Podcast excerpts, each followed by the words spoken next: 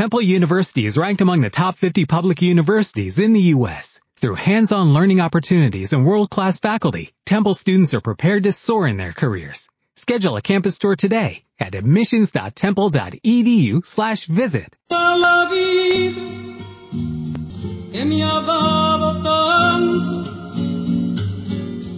Un adulto mayor es lo mejor de la vida.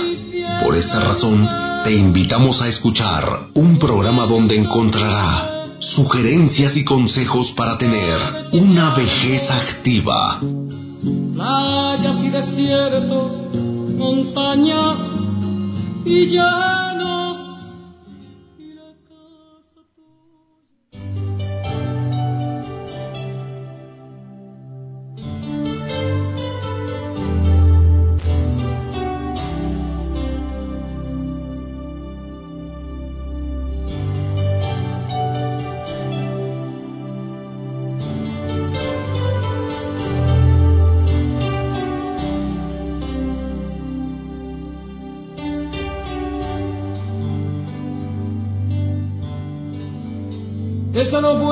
ser no más que una canción.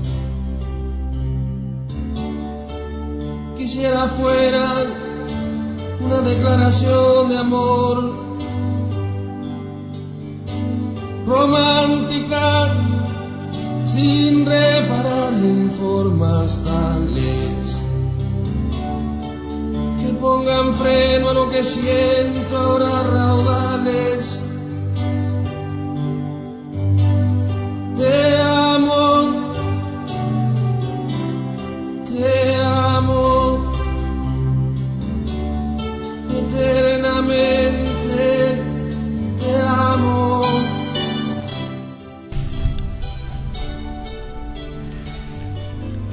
Metamorfosis. Era un cautivo beso enamorado de una mano de nieve que tenía la apariencia de un lirio desmayado y el palpitar de un ave en agonía. Y sucedió que un día aquella mano suave, de palidez de cirio, languidez de lirio y palpitar de ave, se acercó tanto a la prisión del beso, que ya no pudo más el pobre preso y se escapó. Mas con voluble giro huyó la mano hacia el confín lejano, y el beso que volaba tras la mano, rompiendo el aire, se volvió suspiro. romántica muy bonita porque ayer obviamente fue el día de la amistad, el día del amor, el día de algo que a muchas personas todavía nos tocó, lo bonito. Hoy es bonito, pero es más moderno y tiene algunas cosas que han cambiado muchísimo. Eh, vamos a hacer una pequeña reflexión acerca de algo que nos hizo favor de pedirnos el señor Lino Adolfo y la señora doña Saturnina Herrera. Y es la siguiente reflexión. Vamos a hablar más o menos de los 30 a los 55, de cómo era un noviazgo, cosa que esa palabra ya como que se perdió. En primer lugar había que hacer tres pasos grandes, que era la primera cita, la declaración, el sí y el permiso familiar. ¿Cómo se conocía a la chica? Bueno, normalmente cuando uno tenía hermanas o cuando tenía uno amigos y estaban en la academia, porque antes las mujeres estudiaban nada más, primaria y secundaria una academia y no era muy bien visto que entraran a la universidad. Más bien eh, les inculcaban la vida casera, lo que era la cocina, cocido, etcétera, mil cosas. Pero una vida pues más inteligente, la verdad no. Para esto, obviamente, después de que por algún medio que no faltaba, ¿verdad? Se conocían estos dos muchachos, casi siempre era un intercambio de retratos. Estoy hablando de hace muchos años. Esos. Manito dada ni nada de eso. Y entonces aquel y aquella lo que hacían era hacer cantidad de versos, pensamientos, poemas, etcétera, para regalárselos por medio de un alcahuete, perdón, quiero decir, de alguna persona que siempre acompañaba a alguien, ya sea a él o a ella, pero solos, la verdad de las veces, nunca. Entonces, después de, pues ya un tiempo estoy hablando de un noviazgo que duraba normalmente entre dos y tres años. cuando ya se decidían a hablar ellos o a salir, obviamente escondidas, esto es de la salida de la escuela a su casa, de la salida de la academia, entonces ya se consideraba algo así como que ya tenían, entre comillas, ciertos derechos.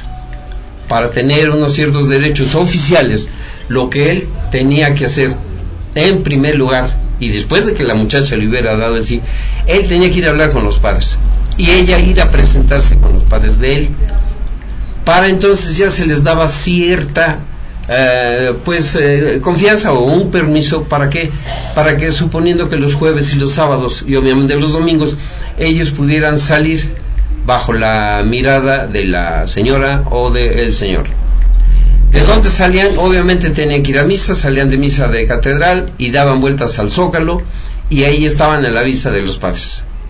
No faltaba por ahí un beso furtivo desde luego. Entonces, después de eso, lo que hacían era que ya una vez estaba oficializado el noviazgo, se, se eh, daban ciertas eh, confianzas, me refiero en, la cuestión de fiestas, que eran las que hacían los padres para conocer a los otros padres de él o de ella, y que además, pues obviamente tenía que pasar a la báscula a él porque quería conocer al rufián que pretendía la niña. Cuando esto eh, sucedía, hay que tener en cuenta también la época, repito, ya se usaban los famosos burdeles, los lupanares, en fin, a los que el joven sí tenía derecho. Obviamente era muy mal visto que una mujer no llegara virgen al matrimonio. Estoy hablando de hace muchos años. Posteriormente, y una vez que ya se había hecho el compromiso, entonces se hacía ya, digamos, la petición de mano por, por medio de él, se invitaban a los familiares más íntimos, tanto de él como de ella, para que hubiera conocimiento de ambas familias. Esto normalmente dilataba tres, cuatro meses y finalmente el matrimonio. Y con eso la sociedad ya le había puesto a aquella el sello de una mujer decente. Obviamente no era todo miel sobre hojuelas, había eh, noviazgos que no terminaban precisamente en matrimonio. Era muy mal visto, ¿por qué? Porque esta muchacha obviamente o se cambiaba de ciudad o tenía algún pretexto para que eh, la sociedad, estamos hablando de una sociedad muy reducida, muy crítica y muy, eh, muy elitista, segregacionista, entonces había ciertas sociedades, pero aún, esto, yo estoy hablando de una forma general, de esa forma era un noviazgo. Una vez que se habían casado, que obviamente ella tenía un hogar, o si era parte de la casa de la familia había que um, observar una cierta reglamentación y obviamente la educación de los hijos, de las hijas, era muy diferente porque seguían con la idea de que la mujer era exclusivamente para tener hijos y el hogar, que siempre ha sido pues un error. Y él sí podía, por ejemplo, tener su esposa y tener un amante. Esto era un secreto, pero a voces había algunas mujeres muy talentosas, yo recuerdo algo de poesía de Alfonsina Stormy, una mujer que hizo, no sé, algo así como 200, 300 poesías amorosas, muy cursis, muy románticas, muy bonitas. Sin embargo, ella fue una madre soltera y se suicidó. Entonces, repito, no era por norma general lo que yo estoy diciendo, sino era lo que se usaba hasta entonces los famosos regalitos, las flores, etcétera. Había otra cosa que ya no se usa, la verdad no sé por qué. El día 14 de febrero normalmente, y si no iban los del estudiantina, los del mariachi, los de trío, se llevaba serenata. Obviamente no era bien visto que ella saliera, sin embargo, ella prendía la luz como dando a entender que estaba enterada, aquellos que terminaban de cantar, entre comillas, y se retiraban. Ya el otro día, que era el 14 de febrero, en fin, etcétera. Hoy ya no se usa eso, pero había cantidad de, pienso yo, motivaciones que eran para que pues llegara a un feliz término el matrimonio. Y ahora vamos a presentar a la contadora Maribel Hernández porque trae una reflexión, yo estoy hablando de los jóvenes, alguna reflexión de lo que eran también, porque sí había, pienso, pienso yo, que el amor existe entre los pobres, entre los ricos, entre los malos, entre los buenos, en todas partes, y no es que sea una atracción física, sexual, ni mucho menos, es un complemento. Entonces ella nos va a hacer también una reflexión de un amor, pero de otra edad. Adelante, contadora, buenas tardes. Hola, ¿qué tal? Buenas tardes, arquitecto. Pues sí, en efecto, eh, todo lo, que usted ahorita acaba de comentar, pues sí tiene, tiene muchas cosas ciertas y, y cuestiones también de fondo que nos invitan a reflexionar del por qué los matrimonios de ahora ya no duran tanto. ¿Por qué? Eh, bueno, yo en la vida he ido a unas bodas de, de, oro, mucho menos de diamante, ¿no? De 75 años. Eh, nunca he ido, la verdad, eh, no sé el, el por qué. por ejemplo, mi generación, pues ya hay mucha gente que ya está separada. Hay otros que ya se volvieron a casar, que tienen este hijos con una pareja, hijos con otra pareja, ¿sí? Posiblemente para ellos esa sea su felicidad, ¿no? Pero bueno, eh, aquí el, la reflexión es el por qué, el por qué no duran, ¿no? El por qué este, a, temprana, este, a, X tiempo, no sé, 10, 12, 15 años, si no es que antes ya están separados, ¿no? Entonces, eh, al platicando con, con las abuelitas, eh, eh, acerca de que, bueno, qué consejos eh, ellas nos podrían dar, o los abuelos, qué consejos nos podrían dar para que un matrimonio sea, este, dure mucho tiempo, ¿no? Entonces, bueno, entre eso, este, nos comentan que, bueno, primero que debe de existir amor. Cuando existe amor verdadero es más sencillo. Sobrellevar un matrimonio, la vida en pareja es muy difícil y sobre todo en los momentos críticos es cuando más necesitamos que se manifieste el amor. Cada vez que se nos presenta una situación difícil con nuestra pareja, debemos recordar los momentos felices del noviazgo. ¿Qué fue lo que hizo que nos enamoráramos de esa persona? ¿Cuáles detalles teníamos antes que ahora no tenemos? Esto nos permite realizar nuestro matrimonio y corregir actitudes y comportamientos que poco a poco van destruyendo la relación. También debemos, nos comentan las abuelitas, que debemos invertir en nuestro matrimonio expresándole a nuestra pareja con palabras y acciones todo el amor que le tenemos. De esta manera se irá fortaleciendo día con día. Otro consejo que nos dan es la comunicación inversa. Todos los especialistas dicen que para tener un matrimonio o relación de pareja estable y feliz debe existir una buena comunicación. Sin embargo, el error radica cuando confundimos la comunicación con hablar a toda hora contar a nuestra pareja todo lo que nos sucedió durante el día y cosas por el estilo. No debemos agobiar a nuestra pareja, porque lo único que logramos es que se sienta agotada y su interés vaya disminuyendo poco a poco. El secreto es la comunicación inversa. Pero, ¿de qué se trata esta comunicación? Es muy sencillo. En vez de hablar de nosotros a cada momento, debemos manifestar un interés sincero por nuestra pareja y por lo que tiene que decirnos o comunicarnos. De esta manera la comunicación fluirá muy bien y habrá un clima de bienestar y armonía. Otro secreto que nos comentan las abuelitas dice que debemos expresar nuestros sentimientos. Esto es fundamental para tener una relación estable y feliz. Cada actitud, comportamiento, gesto o acción de nuestra pareja nos hace sentir de cierta forma, por lo que si nos hace sentir felices debemos manifestarlo y cuando nos hace sentir mal también hay que manifestarlo sincera y tranquilamente. No debemos cometer el error de que al expresar nuestros sentimientos esperar una respuesta o que se haga al respecto, que se haga algo al respecto. Solo debemos dejar la inquietud en la mente de nuestra pareja para que poco a poco vaya haciendo las mejoras necesarias. También otro consejo que nos dan es sonreír. Dicen las abuelitas que la sonrisa es la expresión de bienestar y felicidad. Y esto es lo que eh, queremos en nuestra relación.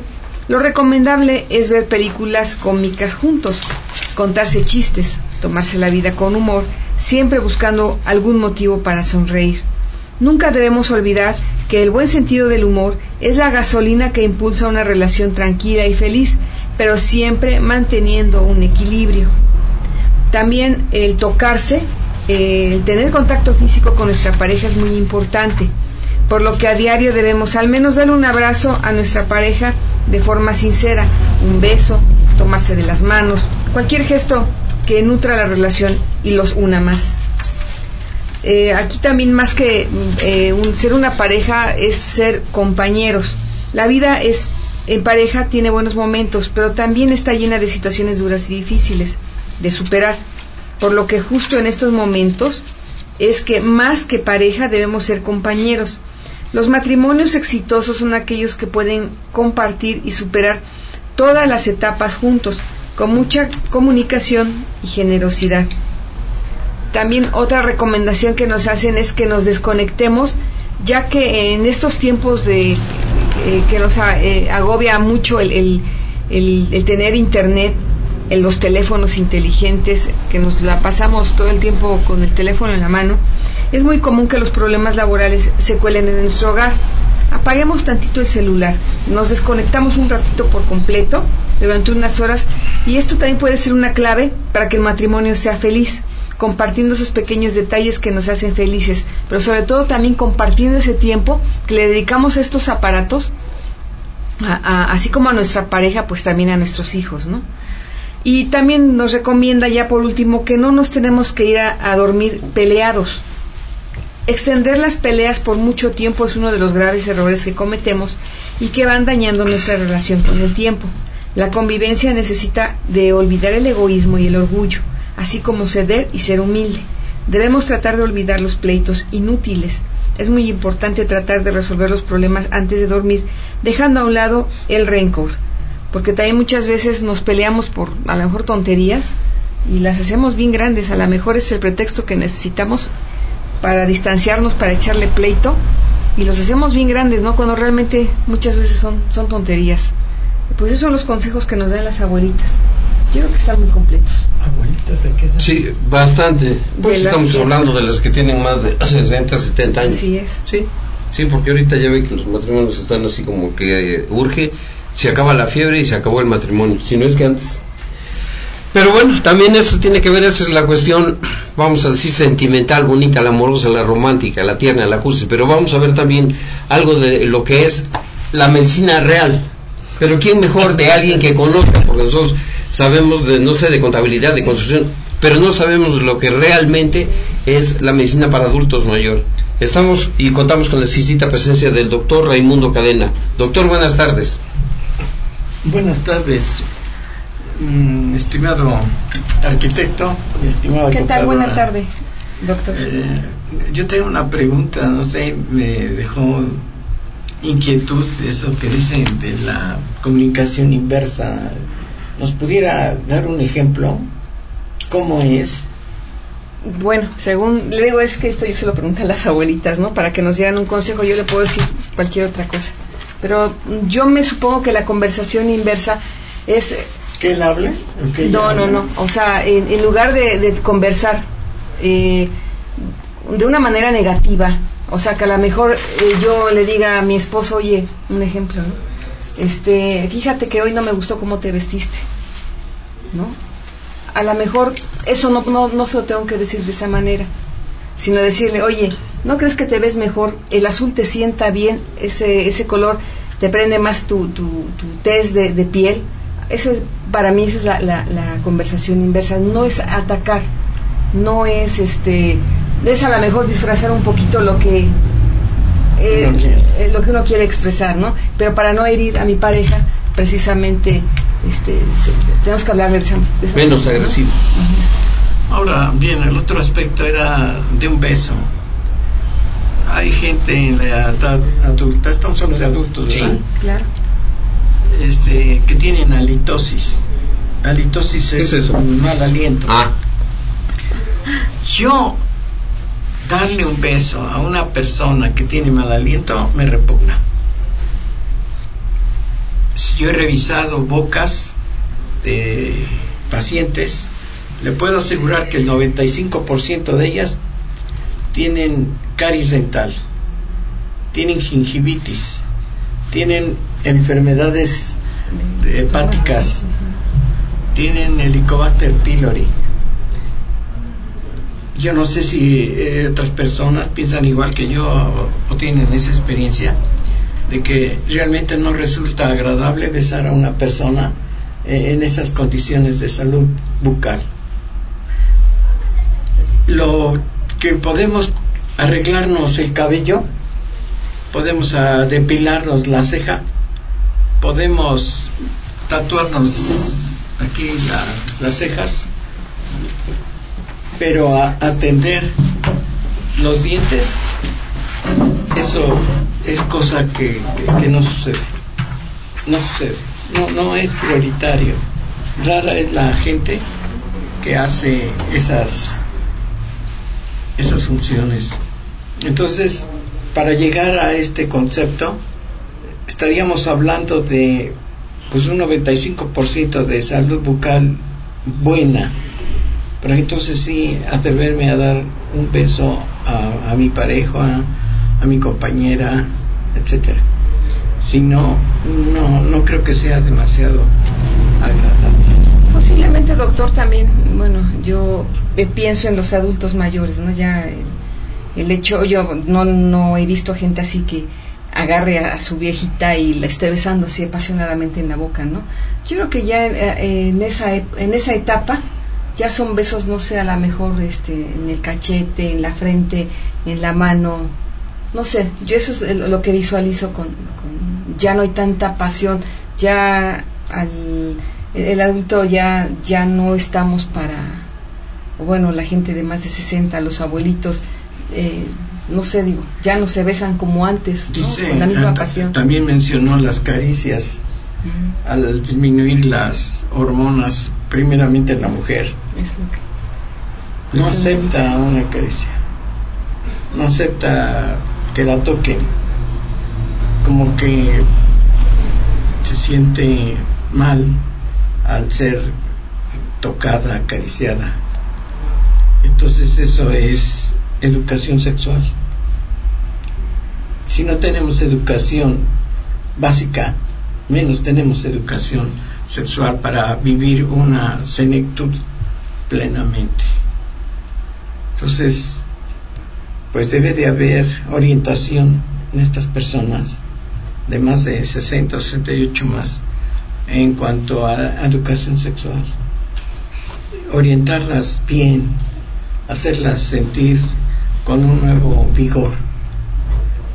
Ahora, pues ya existen hormonas, suplementos que hacen que la función sexual se vuelva a, reactivar y no estemos tan apáticos en que el tiempo nos alcance.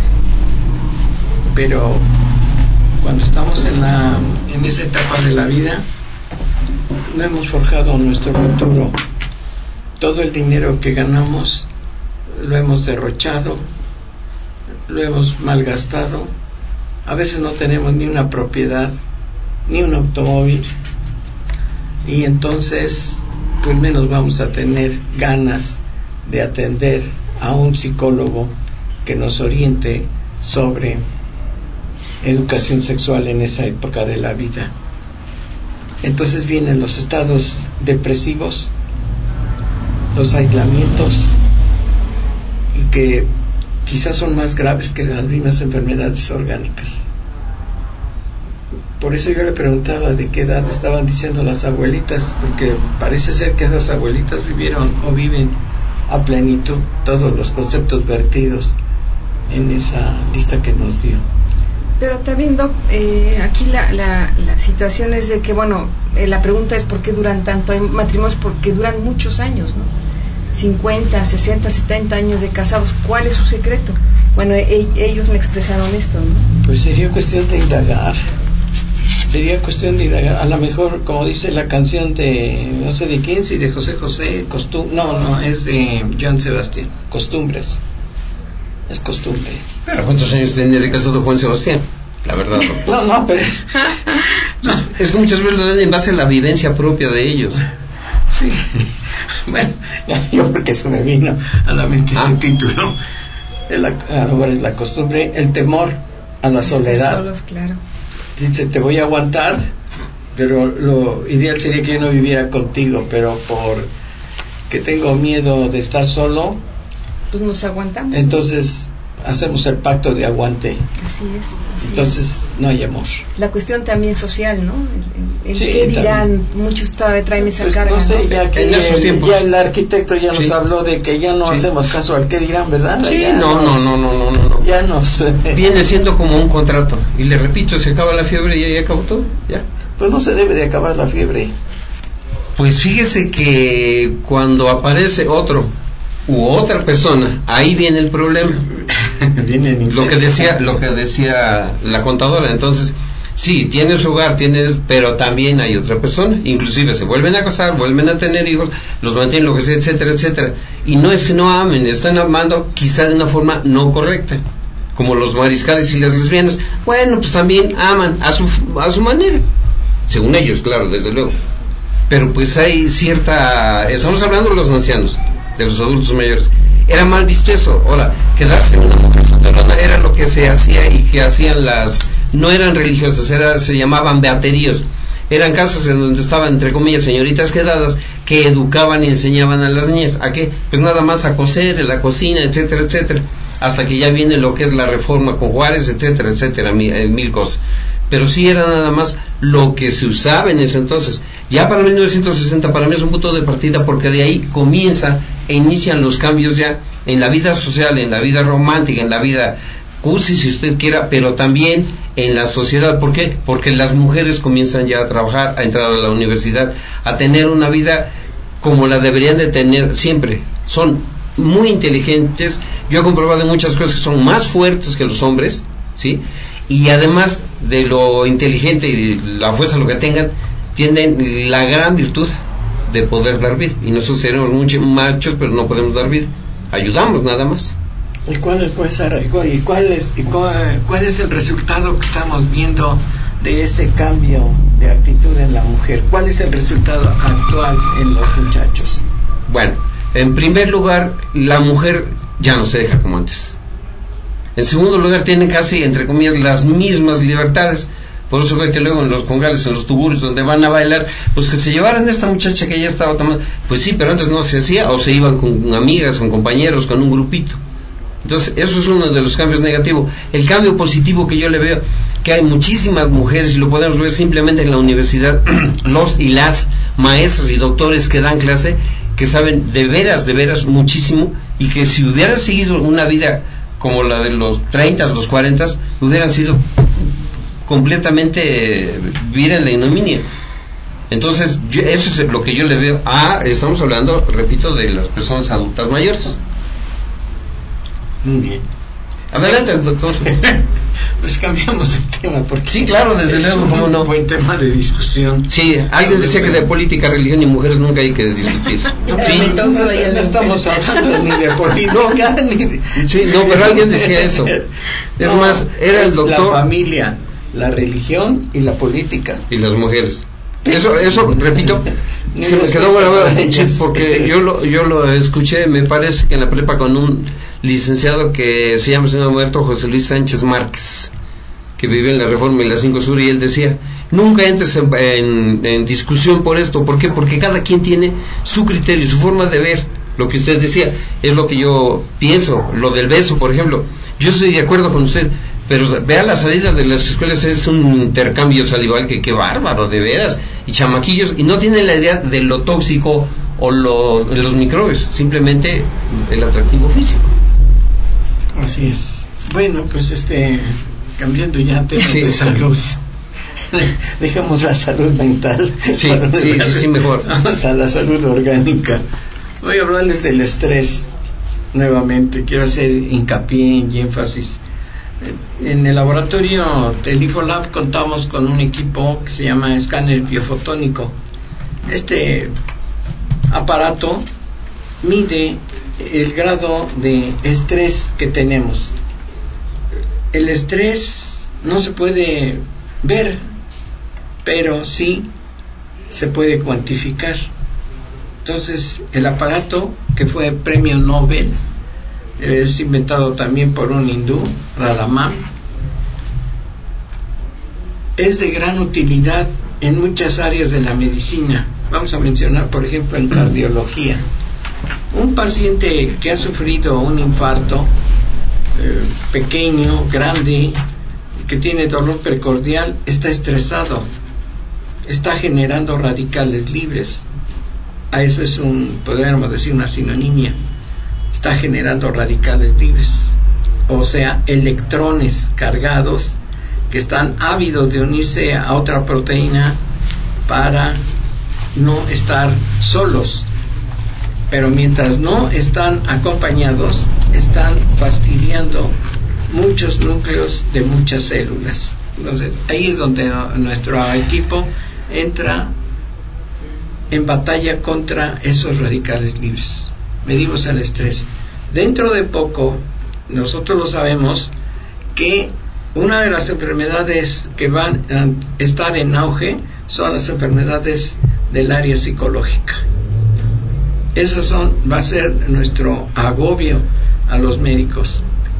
Entonces, decíamos que el cardiólogo debe de solicitar este estudio por el estrés que genera tener un infarto, haber sufrido un infarto, haber tenido una cirugía extracorpórea, haber tenido o que tiene marcapaso.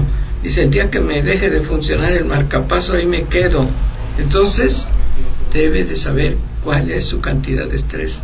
En gastro, esas mujeres con los vientres globosos, distendidos, con gases, con borborismos, comen bien, pero el intestino es el órgano de choque para el, ese estrés.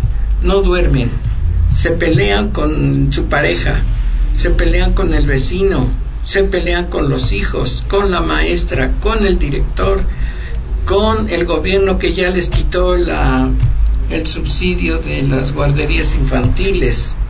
Se ponen pero estresadas. Ese estrés es el que se mide con ese aparato. Entonces ya estamos en la esfera digestiva. Ahora en la esfera psicológica, igual. Paciente que tiene insomnio, alucinaciones, paranoia, esquizofrenia, están estresadas, debe de medirse su estrés y con la ayuda del psicólogo en este caso y con la ayuda de los antioxidantes, pues ese paciente le puede ir mucho mejor.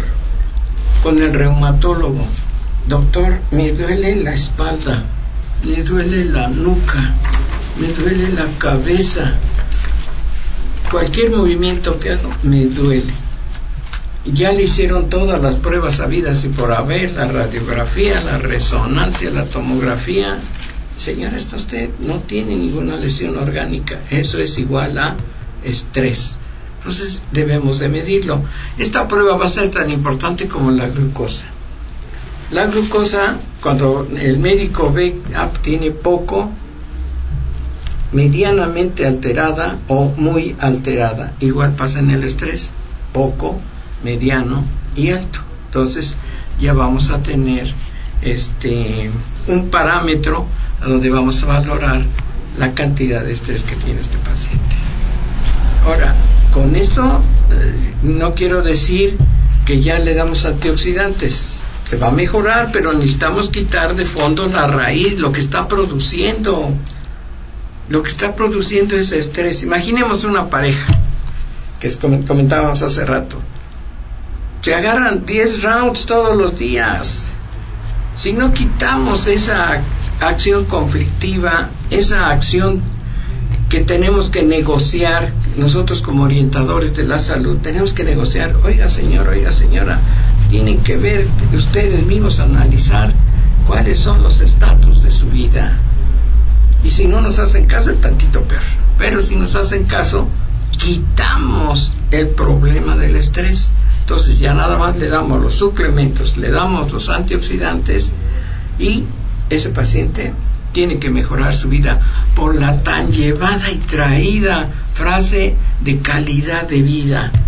Todos buscan la calidad de vida, pero no se hace nada por ello. Entonces, háganlo realmente. Vean ¿En qué consiste calidad de vida? En calidad de vida no es, ah, si hoy me concilio con mi pareja, bla, bla, bla, vamos para acá, vamos para allá, pero mañana otro agarrón de cabellos. Eso no es calidad de vida. Bueno, ya pasamos el músculo, el músculo esquelético, el digestivo y el cardiovascular y el nervioso. Esas pacientes ansiosas, a ver, dame esto, dame, hasta se les traba al hablar, dame esto, dámelo, dale, por favor, dámelo, dámelo. Está generando estrés. Entonces ahí este aparato es una maravilla en la cuestión de medicina. Otro que no saben qué le va a producir estrés, aquel muchacho fuerte, apuesto, guapo, que va al gimnasio y como loco se sube a la caminadora, a la andadora, eh, perdón por repetirlo, al hacer pesas, a la bicicleta, etcétera. La contracción continua de los músculos va a ocasionar estrés. No crean que un músculo se contrae como una liga ya. No, aquí en nuestro cuerpo son reacciones bioquímicas, físico-químicas que se están llevando a cabo.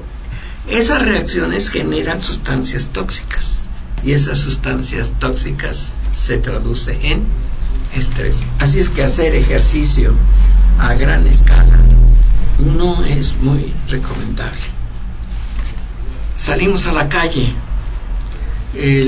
Ahora lo bueno es que ya, ya no pasan los camiones por el centro de la ciudad. Todo ese humo genera estrés. Voy al antro, voy a cenar, voy a comer.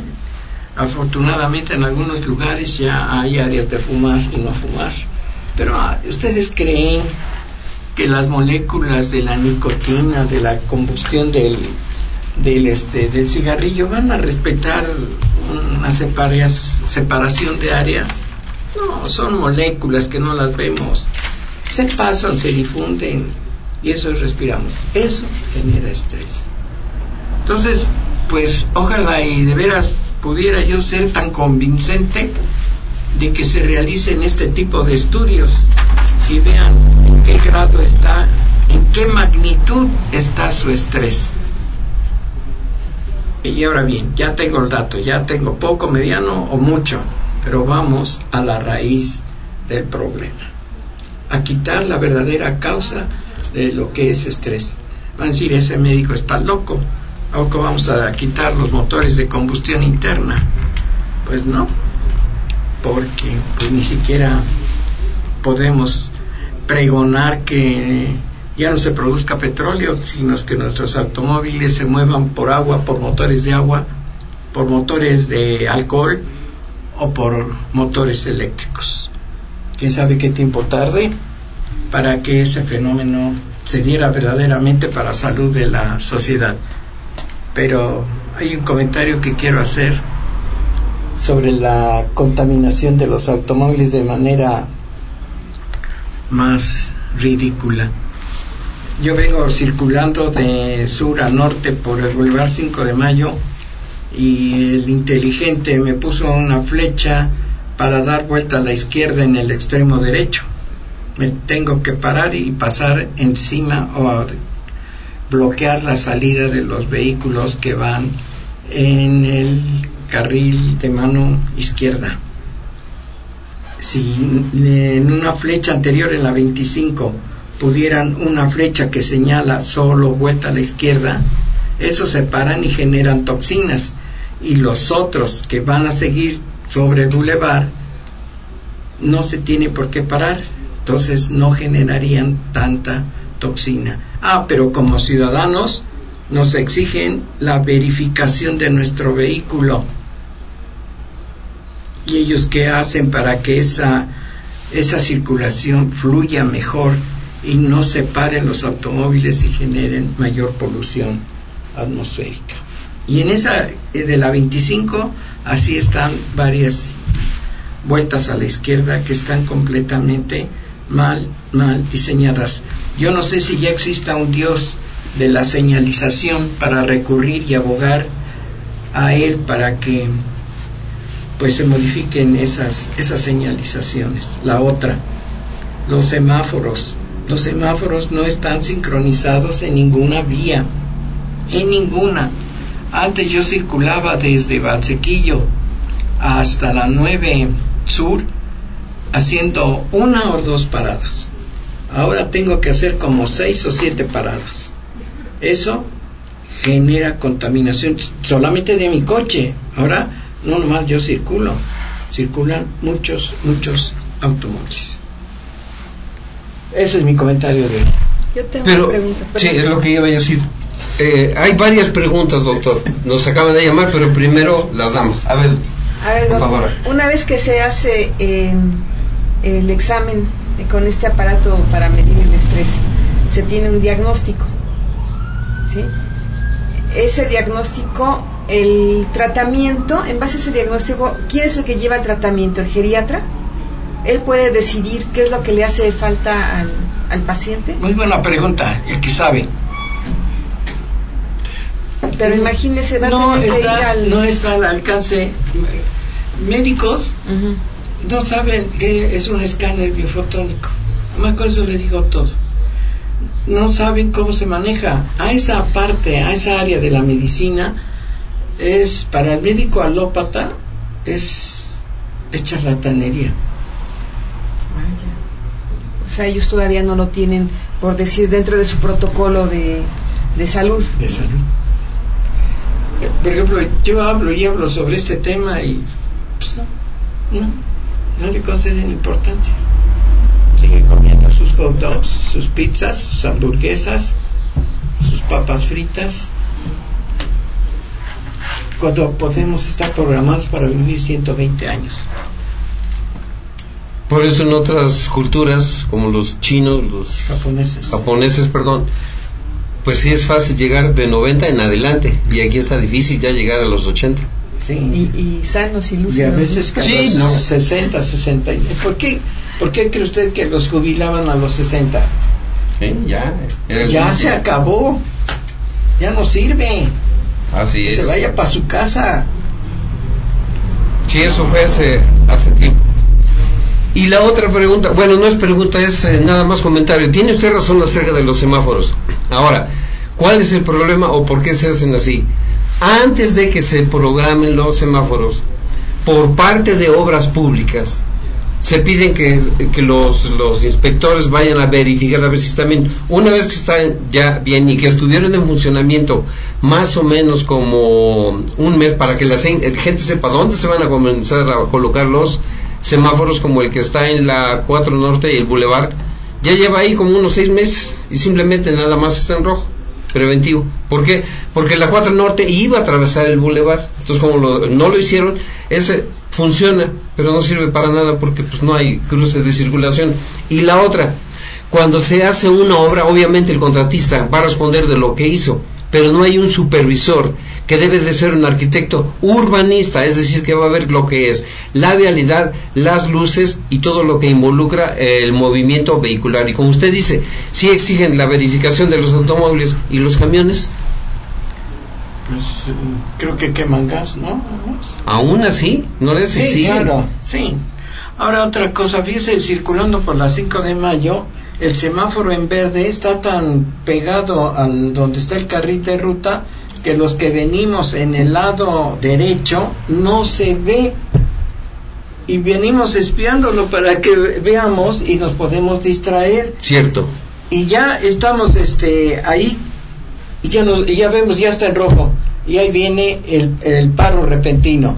Pasan los peatones y se acuerdan de mi santa mamacita. Cierto. que porque estoy invadiendo el carril de ellos. Pero es porque no se ve el maldito semáforo pero a ver uno un dios nuevo de los aztecas que me haga Ya, caso. Pues a ver. Y si a ver, solamente. Él está ocupado en otras cosas, pero debe haber un nuevo Dios. Ofrecerle sangre. Por eso ¿Qué? digo, Huitzilopochtli. Sangre de no sé qué, petróleo, que le ofrezcamos algo, pero que me pongan bien los semáforos. Y Yo digo, todos los que están agarrando, eso está mal, hago la aclaración, pero todos los que se están agarrando, robando en los camiones, sobre todo en las mañanas o en las tardes, no en el centro, sino donde están las terminales, sí es bueno, yo creo, yo pienso, yo digo, pues simplemente darles una tunda, ¿por qué? Porque si los lleva la policía los van a dejar sueltos, hay gente que ya lleva tres ingresos a la cárcel, pagan, terminan su, su periodo y vuelven a salir y vuelven a reincidir. Entonces digo que una buena patiza, pues está bien. No matarlos porque nadie tiene derecho de la vida sobre otro. Pero si ellos asaltaron porque tienen necesidad, entre comillas, estaría justificado. Ellos lo hacen simplemente por maldad. Y la otra, antes había helicópteros, bueno, había, y ya no hay, ¿verdad? Entonces, ¿para qué los quieren? Yo pregunto, hay muchos eh, aviones que van de Huejotzingo a Tepeaca, que son del, del, del ejército, esos son de la escuela 5 de mayo no podrían vigilar a la gente, la que sale a las cinco y media de la mañana para llegar a sus trabajos y que son asaltados en ayunas. Oiga, eso de veras. Pero la policía sigue, como decían los polibuses, siempre en vigilia. Su comentario, contadora. Sí, tienes mucha razón acerca de esto, ¿no? Y, eh, por ejemplo, yo luego paso ahí en Quiscayo y se supone que ya hay eh, estas cámaras de vigilancia, ¿no? De las fotomultas, sí, ¿no? Sí. Bueno, no conforme con eso, ahí hay agentes, pero así como a cada, no sé, 50 metros, hay agentes eh, ya deteniéndolos, este, bueno, entonces, eh, o me, me cuido de las cámaras, me cuido de la gente, pero ¿quién me cuida a mí como ciudadano? Esa es la pregunta que yo siempre me he hecho, ¿no? Y, por ejemplo, alguna vez a mí mm, o a mi esposo lo han detenido, yo sí me bajo y les digo sus cosas, ¿no? Porque, a ver, ¿por qué me estás molestando en este, en este momento por la placa? cuando este, tú tienes que vigilar este, situaciones que se cometen en las vías públicas que nos afectan a nosotros como gente, como este choferes, todo esto, y, nada más nos digan por, tonterías, ¿no? Entonces, además la falta de planeación, ¿no? están metiendo eh, autobuses, están metiendo rutas en donde no está planeado, o sea, ya la ciudad está trazada. ¿Cómo vas a meter una ruta, ¿sí? Que, que o sea, que ni sirve, estorba y nos pasó a dar al traste a todos, desde el peatón hasta el una, una pregunta al experto. ¿Cómo voy a pensar en las calles tan angostas de aquí de Analco? Pasan camiones, no sé cuántas toneladas, perdón por mi ignorancia, pero uno tras otro, uno tras otro, a paso lento, en esas casas tan viejas, que se pueden caer. Yo no sé de suelos, no sé de subsuelos, no sé de mampostería, no sé de nada, mi estimado arquitecto. Sí, brevemente, porque es un tema muy grande. Número uno, la ciudad fue hecha a raíz de los barrios que se hicieron. Después de que se hicieron los barrios, se comenzó a hacer la ciudad, lo que es ya el centro, con trazas completamente bien eh, hechas, definidas, los cuadrilongos famosos, basados en el damero eh, romano. Hasta ahí todo iba bien, pero sucede que estamos ya en 1940 y comienza a llegar Henry Ford con su, con su coche. Y de ahí en adelante, independientemente de la contaminación, comienzan los carros a ser más pesados. Las llantas de otra forma, recordemos, bueno, por lo menos los que ya estamos grandes, que nos tocaron los famosos eh, lecheros que iban con un carrito jalado por un burro o por un par de mulas. Ahora, una vez que ya la ciudad ha crecido, las calles no crecen, siguen, con, concretamente la de la 14 y la 16 al pasar por la 9 Oriente, exactamente es lo que dice el doctor. Y hasta ahí no el problema, el problema es que como dice el doctor, pasa un carro, pasa otro, pasa otro, más el tonelaje que lleve, eso se llama carga viva, aun cuando estén los muros gruesos, simple y sencillamente se comienzan a fisurar. De la fisura viene de la grieta y de la grieta viene eh, la caída. Eso sí es colapsar los techos. El gobierno que hace, ah, esta casa está mal, la vamos a... Eh, eh, ¿Cómo se llama? No, apuntalar sería nada más un remedio, un paliativo. Pero la vamos a, a, comprar para qué para que la tenga el gobierno para que la y el dueño el dueño simplemente ya no existe ya se murió la heredó hay problemas etcétera etcétera. Y así se ha hecho de muchas casas en el centro. Ahora una vez que se hicieron los barrios viene la cimentación ya como venía de Inglaterra por eso se dice cemento Portland. Una vez que ya hay cemento que ya hay acero y que ya hay construcciones más definidas estoy hablando de la ciudad que era del Carmen a San Antonio y donde pasaban los camiones precisamente Carmen San Antonio por la 5 de mayo, el San Matías, el Ciudad Militar, etcétera. Pero cuando la ciudad crece después de la 25 hasta llegar ahorita a, Angelópolis, Es necesario por la cantidad de gente y por la cantidad de vehículos eh, eh, reforzar eso. ¿Por qué? Pues simplemente porque eh, la vibración es muy fuerte. Aquí en el centro histórico hay bastantes casas que están dañadas y por decir algo, y de rápido, en la calle 11 Poniente de la 16 de septiembre a la 11 Sur hay 10 casas dañadas por el paso de los vehículos y lo peor, por los baches que hay que el gobierno y su programa de bacheo nunca funcionó. ¿Por qué? Porque no hubo una supervisión. Y sobre bache, otro bache. La vibración causa eso. Más lo angosto de las calles, porque ya no hubo forma de hacerlas más anchas, crea un problema bastante fuerte. ¿Qué es lo que faltó allí? Supervisión simplemente. Y yo, constructor, yo hago mi obra y me voy y ya no me vuelven a ver. Entonces lo que dice usted, y es cierto, todo, por ejemplo, las nuevas avenidas que están en el, no sé, el periférico, básicamente la 11 Sur, todas esas calles que llegan ya muy al sur de la ciudad, están bien construidas, pero están mal diseñadas. Recordemos el caso que pasó en Cuernavaca, se hundió porque pues si eso es de técnicos, de ingenieros, de urbanistas, de ingenieros civilizados la aclaración. ¿Por qué se hundió? Pues simplemente porque yo constructor la agua se va y me voy una, una, una, calle, una calle, una carretera, tiene que estar en primer lugar, se, se dice, el cajón, o sea, se quita la tierra que hay para poner tepetate compactado con cal y recibir por el laboratorio la prueba de compactación que tenga cada uno de los cilindros. Cilindros es una parte de, se les llaman corazones, el, aparato que saca eso precisamente y lo lleva al laboratorio para ver si tiene la consistencia para recibir el concreto. Una vez que tiene el concreto armado, ya se le pone lo que es la barra, la fase de rodamiento que viene ya siendo el, cemento eh, hidráulico, el cemento asfáltico. Eso desafortunadamente cuesta. Y no es tanto que cuesta, sino que no hay supervisión. Y al no haber supervisión, pues vea usted la calle de la 10 Ponente cómo está. De veras, de veras, parece que hubo ahí un bombardeo y le pusieron concreto. Y el que hizo el concreto, pues viene este de su casa y no es de acá, simplemente era una constructora del norte. Vino, entre comillas, cumplió y se fue. ¿Quién lo supervisó? Cuando se hace una obra se deja un fondo de garantía y se, eh, se detiene en un banco años hasta que la obra ya está terminada, ya funcionó más de tres años, cinco, lo que sea, X, como diga el contrato, y se le devuelve el fondo de garantía. En este caso, si no hay quien esté supervisando, las obras comienzan a quedar desafortunadamente así. Pero ahí le llevamos, ahí vivimos. Ahí nos conformamos. Pues la verdad, aunque hagamos una manifestación, aunque ofrezcamos a Huichilopochtli más sangre, la verdad es que esto va a seguir igual, mientras las autoridades no hagan nada. ¿Su comentario, contadora?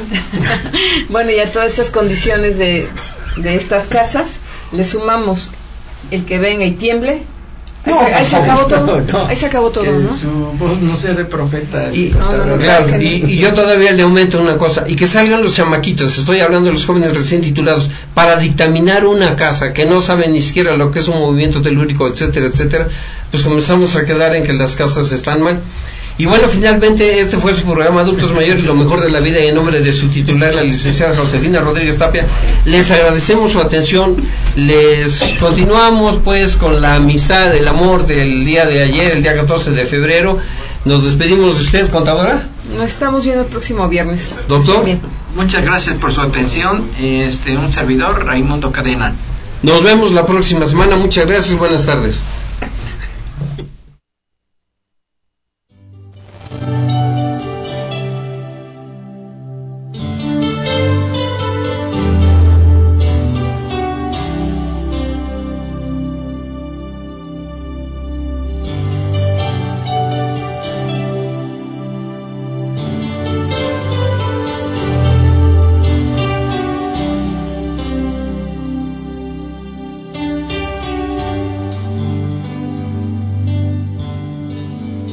Esta no puede ser no más que una canción.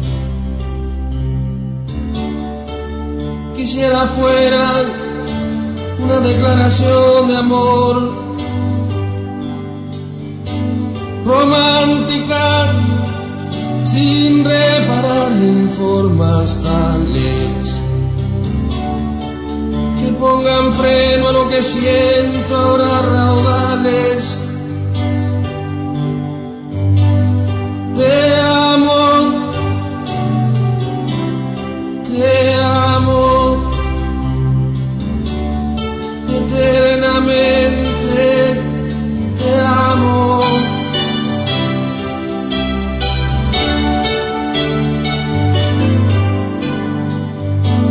Si me faltaras, no voy a morirme de morir, quiero que sea contigo. Mi soledad se siente acompañada. Por eso a veces sé que necesito tu mano,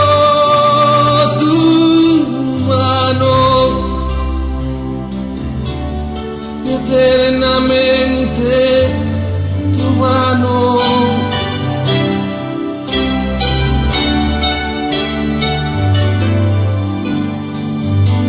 Cuando te vi, sabía que era cierto. Este temor de hallarme descubierto. Tú me desnudas con siete razones. Me abres el pecho siempre que me colmas de amores, de amores, eternamente de amores.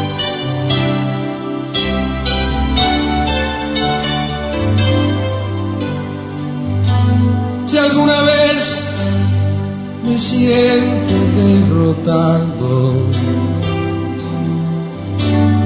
renuncio a ver el sol cada mañana, rezando el credo que me has enseñado.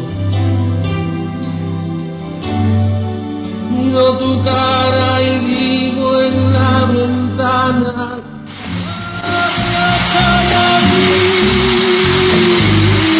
Gracias por acompañarnos.